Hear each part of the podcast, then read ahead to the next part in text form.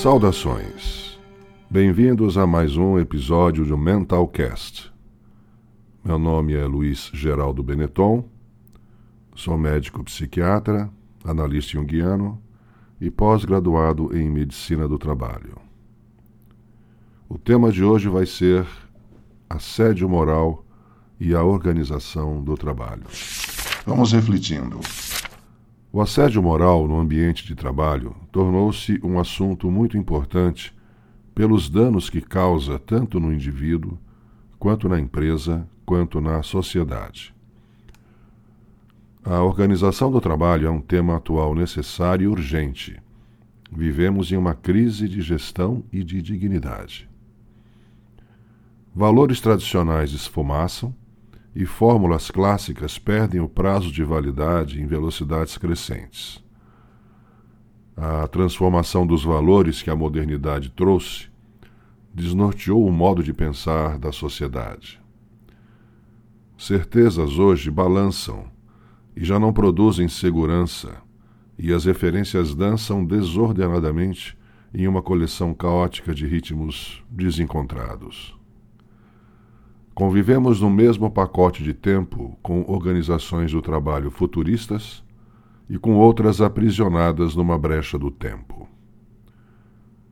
Observamos hoje, por um lado, uma tendência à qualidade de vida, ao respeito e à dignidade, e, por outro lado, um clima cultural bastante resistente em realizar as transformações necessárias para tal intento.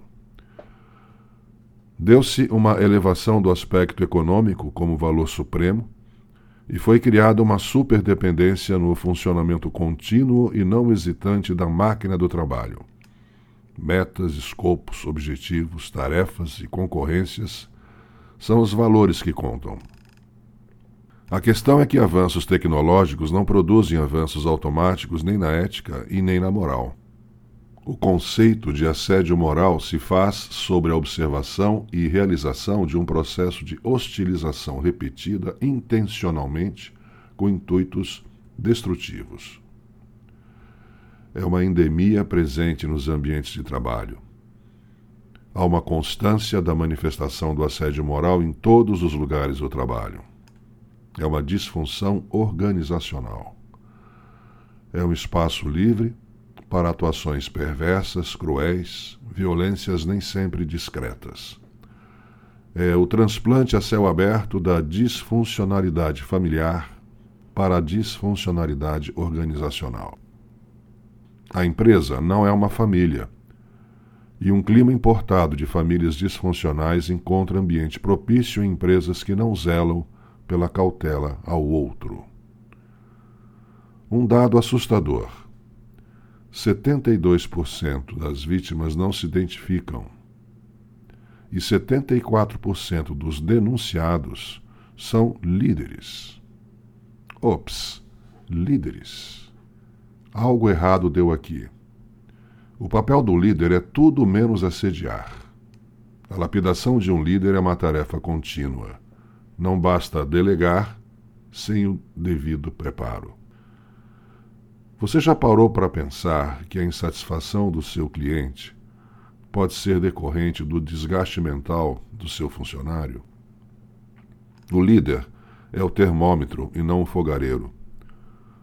O líder percebe as oscilações de comportamento, percebe as dificuldades emocionais dos seus liderados e lida com isso de forma humanista, compreensiva e acolhedora o que menos uma empresa precisa é um líder que repete o comportamento de um capataz dos tempos da escravidão.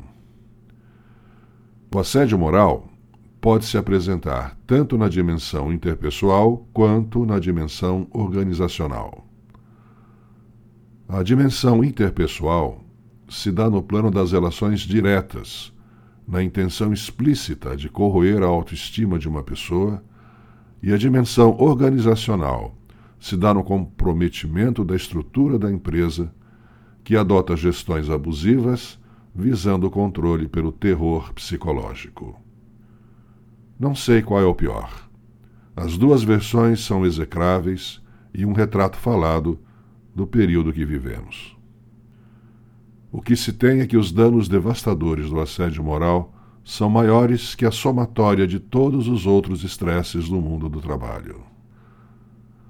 Muitos são os elementos que constituem esse momento. Vou citar oito desses. Em primeiro lugar, quero citar o vácuo ético-filosófico-teológico do nosso momento, no qual a ciência não tem elementos para preencher na consciência coletiva. O endeusamento da ciência, agravado na pandemia, por pessoas que não têm noção mínima de como a ciência é, só agrava a questão pela manutenção das apostas com fichas equivocadas. A César o que é de César. Em segundo lugar, a exacerbação do individualismo como elemento cultural, tido agora como natural. O narcisismo, como fenômeno automático do individualismo, completa o aprisionamento da pessoa no seu pequeno mundo, dificultando ainda mais a abertura respeitosa ao outro. Em terceiro, como consequência da perda de um senso coletivo, surge o movimento compensatório de se valorizar somente os semelhantes entre si, as tribos, das mais diversas tipologias e a consequente hostilização dos demais que a elas não pertencem. De volta aos velhos tempos. Quarto, a objetalização do ser humano, reduzido muitas vezes ao seu número de identificação e sua privacidade ao alcance da informática. Trabalhador não é androide com número de série. O descuido com a subjetividade, muitas vezes imposto pela organização do trabalho, aproxima realmente a pessoa à condição de objeto. Não é um bom negócio. Toda vez que um ser humano é afastado de sua natureza, adoece. Quinto, competição desvairada nesta fase de um capitalismo ainda selvagem que gera hostilidade, desconfiança e persecutoriedade. O inimigo está sempre perto.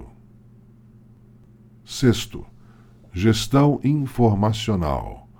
O exagero refinado de considerar o ser humano como peça inquestionável de um projeto de trabalho, a ilusão da instantaneidade da informação, a prontidão, como se o trabalhador houvesse permitido deixar-se reduzir a um computador desprezando a sua pessoalidade. Sétimo, dessa gestão, misto de boas intenções das novas tendências e de velhas existências, no ritmo de uma transição histórica conflituosa, aumenta a vulnerabilidade do trabalhador, também pela ameaça subjacente de desemprego e de aperto salarial, gerando instabilidade emocional e recursos defensivos custosos para a sua saúde mental e corporal. E por fim, em oitavo, a cultura da excelência da qualidade, da produtividade e da rapidez, que exige que ninguém se canse e o trabalhador esqueça a sua subjetividade e que faça da competitividade sua principal ferramenta de sobrevivência.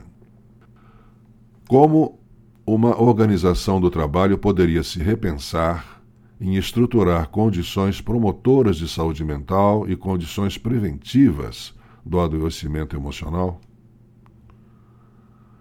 A somatória da cultura de excelência, com todas as suas exigências com a busca ideal de perfeição e pela dedicação total ao trabalho, resulta naquilo que é chamado de assédio existencial.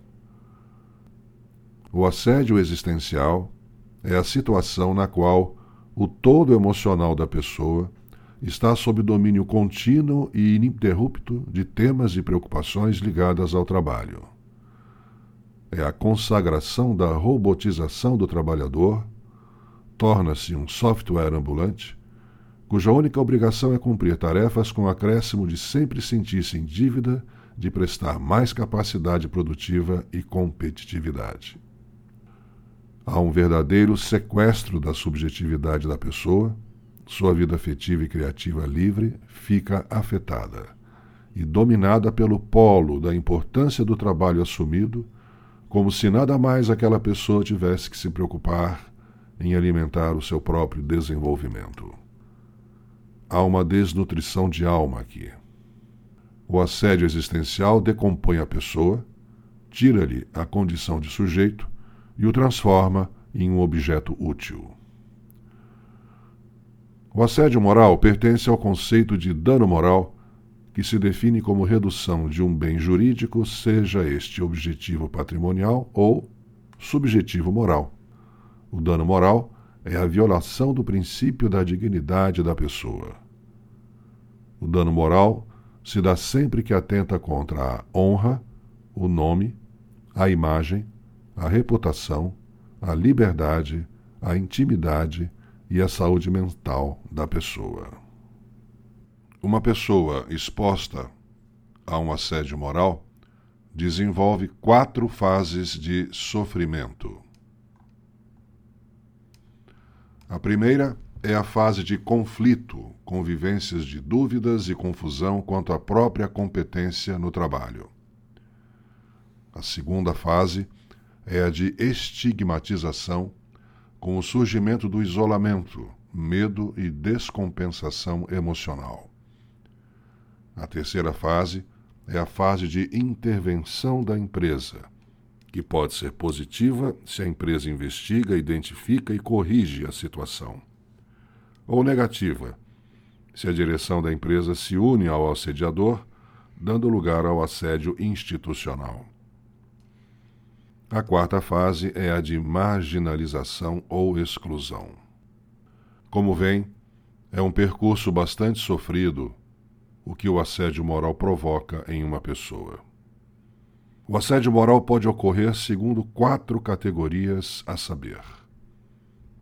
Primeira, deterioração proposital das condições de trabalho, como, por exemplo, não lhe transmitir mais as informações úteis para a realização de suas tarefas, ou também criticar sistematicamente seu trabalho de forma injusta ou exagerada. Segunda, isolamento e recusa de comunicação, como, por exemplo, recusam todo contato, mesmo visual, ou é posta separada das outras pessoas.